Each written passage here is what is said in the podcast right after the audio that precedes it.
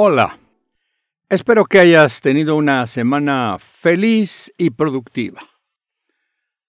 El tema de hoy lo he intitulado Plan de vida o inercia existencial.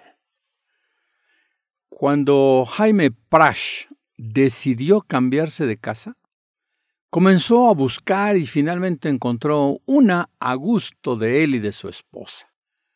Se cambiaron tres meses después y afirma que se sienten muy a gusto.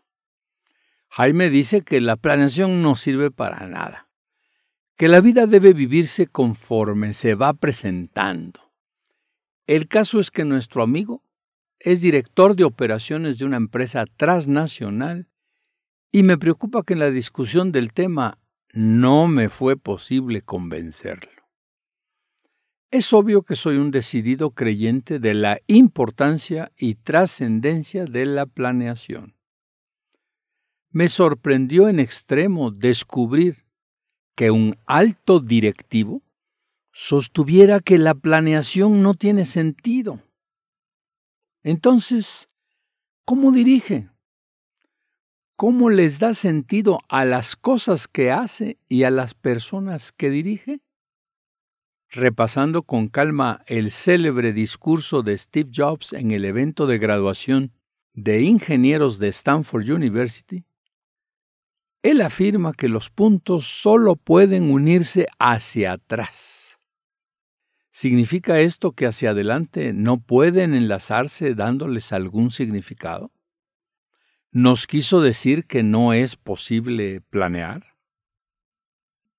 Pues se dice que Steve Jobs no tenía ningún plan estratégico, que los inventos que él impulsó eran producto de su creatividad y de su entendimiento de necesidades que él veía en el entorno. Es el caso del iPod. Surgió de su gusto por la música y el disgusto de no poder escuchar nítidamente a Bob Dylan en su Walkman. Él solo pensó que tenía que haber una manera de escuchar música con mayor claridad y sin interferencias. Llegó y exigió a sus ingenieros de Apple que le dieran un producto puro, que cumpliera con sus expectativas. A partir de esa posibilidad pidió que fuera posible almacenar mil canciones. Por ese entonces ya existía Napster, un medio que permitía bajar toda la música sin pagarla. Steve vio que eso era ilegal y que no subsistiría. Como solución, él visualizó la posibilidad de que las disqueras le concedieran licencias para bajar su música pagando un centavo de dólar por cada usuario. Hubo reacciones negativas de las disqueras. Hasta se rieron de él. No obstante, los planteamientos de Jobs de que ese iba a ser el futuro de la música y que obtendrían más beneficios de esa manera, no se lo creyeron. Se negaron todas las disqueras, excepto una. Y a partir de ella, Jobs logró convencer a la segunda, a la tercera y así, ad infinitum. El lanzamiento del iPad fue un fenómeno. La tienda App Stores consiguió más licencias y al rato tenía en su inventario a todas las disqueras. Steve no se equivocó. Efectivamente, así como lo dijo, ese era el futuro de la música y hoy lo vemos.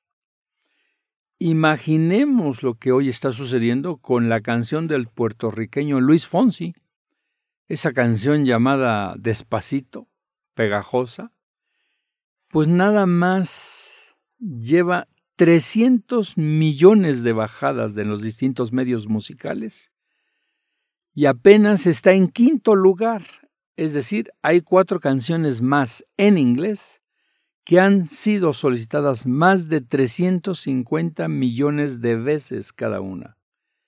Esta innovación en la venta y uso de la música hizo obsoletos los montones de CDs que todos tenemos guardados en casa y que hoy ya no nos sirven para nada. Ya ni los coches traen aditamentos para escuchar CDs. Después Steve Jobs se fue sobre las tabletas, el iPad.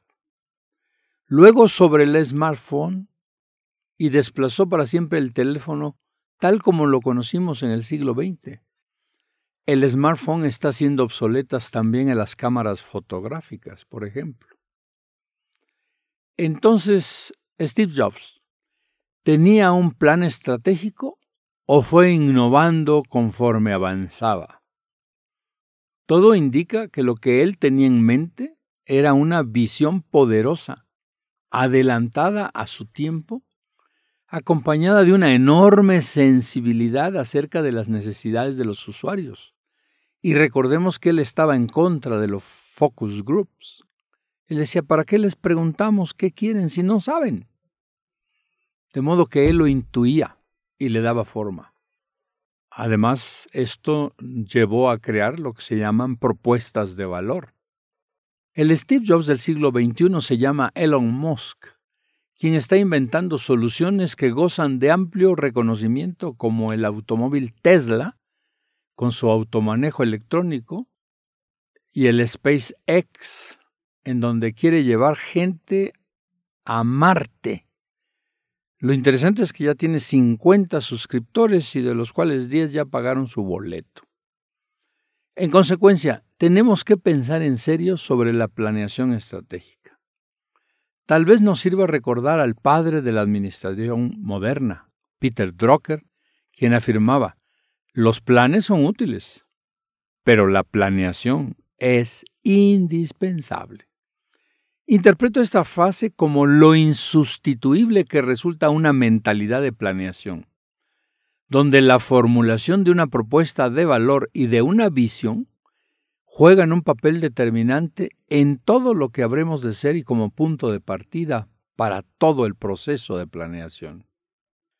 Según lo anterior, Tal vez no diseñemos un plan detallado por escrito, pero no podemos eludir la formulación de una visión. Sin ella, podemos perdernos al carecer de rumbo. ¿Hacia dónde iríamos sin una visión? Sin una propuesta de valor bien definida. Regreso al caso de Jaime.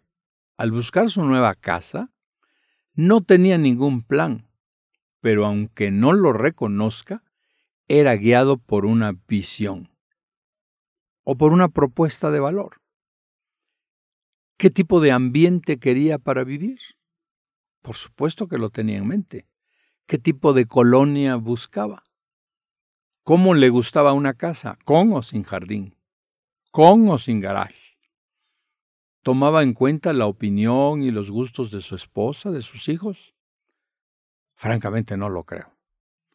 ¿Qué clase de vecinos quería tener, tanto para él como para sus hijos? De todas estas preguntas se concluye que aunque uno no piense en la planeación, tiene una visión, tiene una idea de lo que quiere conseguir para casi cualquier cosa. Es frecuente que no consideremos estos factores, no los hacemos explícitos, no los escribimos, pero ahí están, son nuestra guía. En tanto directivos, no cabe duda, debemos contar con estos elementos por escrito y con mayor razón, tomando en cuenta a todos aquellos a quienes afectan nuestras decisiones. Te pido que reflexiones acerca de creer o no en la planeación. Suerte con una semana productiva y feliz. Hasta el próximo miércoles. Y recuerda, nada cambia hasta que alguien toma la iniciativa. Y ese es un líder. ¿Acaso eres tú? A ver, aquí entre nos, ¿qué iniciativas estás tomando? Por lo pronto, define tu propuesta de valor y tu visión de lo que anhelas. Y entonces, comienza a planear su realización. Thank you.